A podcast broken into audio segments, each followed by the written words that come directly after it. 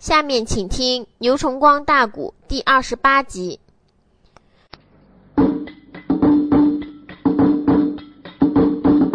品内娃闻听此言心有喜，骂一那声胆大的宁臣听周全，为甚内莫你云龙宝殿不像俺呐？偏偏那的要想密见人一远，为人内莫又帮着无车讲情面呐？难道你说顾家圣旨能北传？吩咐声两边别怠慢，将北周里银龙殿也曾上圣山。到了谷子殿脚下呀，立即传令有过见。高分军如此这般朝下人，吴老内又把个分军骂了一番。吴车说：“分军，北大人银龙宝殿给我讲情，你准是个人情，不准是个本分。但是你不能把北大人绑下来杀。”我五车在银龙宝殿，等于是违反圣旨。天子殿悬挂，我没有听，我硬给皇娘和太子保本，杀只能杀我一个人，你不能杀北周礼呀。费无忌说：“你看。”杀是杀，你得把北周里推到殿脚下油锅烹食的，这杀跟油锅烹食能一样吗？主公要杀北周里，就得杀五车；要杀五车，就得杀北周里。他这两个人是一个鼻孔透气，都是保密剑，都想篡位的。我主你能不知道吗？哎，楚平王说两边哟，把北周里给我推到殿脚下油锅烹食啊！你说我老爷在银龙宝殿一蹦都是鸡翅高，大骂分军。我把你个狗分军出平王，你是个无道分军，扶纳子妻，乱了伦理纲常。目前你又杀子诛妻，落世人咒骂，也算我说当初我眼瞎不该你个骂，不该保你个分军呐。老贼废物，就说主啊。吴车现在临死前，他还要骂你。你看这银龙宝殿一蹦都多高的，这骂有多难听？你得想办法叫他别骂。你都给他推走，他还得骂一里拉路子嘞。嗯，那费老爱卿顾家怎么能叫他不骂？你看费无忌说，你叫人把他嘴撬开，把舌头给割了，他不都不骂吗？哎，楚平王说，对头一没有舌头，他都不能骂了。两边把这个老宁臣舌头给我割了，我的个天妈妈！银龙宝殿大众之下，把吴老爷摁倒，撬开了嘴，舌头给他割了。吴老爷两个眼往外边喷火，怒视着楚平王，牙要咯吱之结响。奸贼费无忌说：“主啊，你看到这他还恨你嘞，他还不服嘞，干脆把他牙也给打住。”这时候有金瓜武士过来，把老奸贼两行牙齿也给砸了。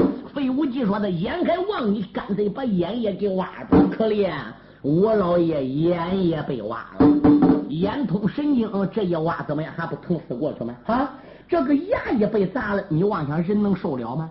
虽然说人疯过去了，没有死透，没动到大脑，没动到心，可是一时也缓不过来，终身的神经抽搐啊，老人家的腿的胳膊还乱烧乱鼓哟。当时奸贼费无忌说：“主啊。”你看这眼挖了也疼，牙一砸了，舌头嘎了，他也嫌疼。这一时还不能死，你不瞎叫他何受罪吗？干脆叫人把他心也给扒下来了，一动心都死了啊！他要能不雇佣那死人，那走也都快点，也都少受罪了。楚平王说不错，他也给顾家立不少功。哎，干脆叫他死痛快点吧！大家听听啊，闹得挖眼、砸牙、割舌。这时候叫两边八心楚平王火，还说怎么样？五车有功哦，还说叫五车死的降呼。吴老爷就这样在银龙宝殿被大夫死了。你说老千岁北周里还有坟吗？狗夫女下来的，我不要你帮，你不需要叫两边推推拥拥。吴大人眼下北周里，我个眼也瞎。今天在殿脚之下闪开。我北周里自己往油锅里边跳，狗夫女！我临死之前跟你讲信，你个江山将来就败在个费无忌的手里边。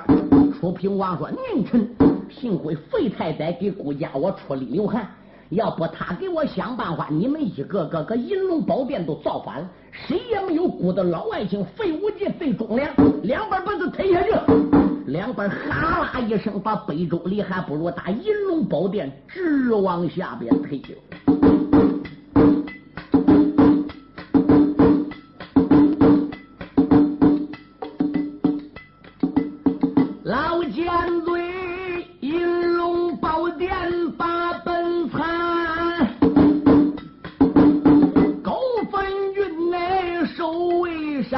三八零船、老乡你如今被。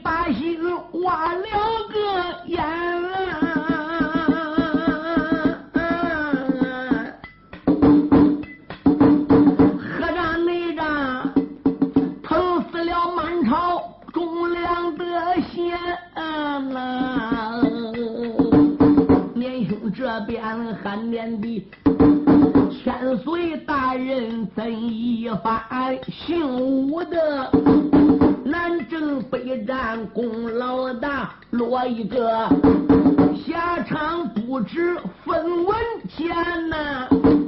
北周里银龙殿宝本翻了个眼，只闹得垫脚下背又过肩。哪一那个胆敢再去来报本？可怜的人也十有八九染黄泉，绝不那讲，文武的悲观心难过。他回来，再把大人对君谈，不要你黄泉路上点了鞭香，连用你把去死的大哥喊了一番，你死在阴曹分别散，贤弟我追你上完鬼门关，不要你。被人推得来得快，忘了啊，有过不愿把人拦，山二木有过里边加仔细，惊杀人有过里边起了眼呐。老人家奔阴曹地府留下几滴的英雄泪，撩衣蒙面，脚一使劲说：“闪开溜！”老千岁北周里一下子跳到油锅里边了，啊！仅仅只传来一声惨叫，死尸在油锅里边乱打砰砰。千岁在油锅里被炸死了，还有兵丁给他翻了好几个事当时楚平王看着也害怕，心中暗想：你宁愿跟吴车一起死，你也。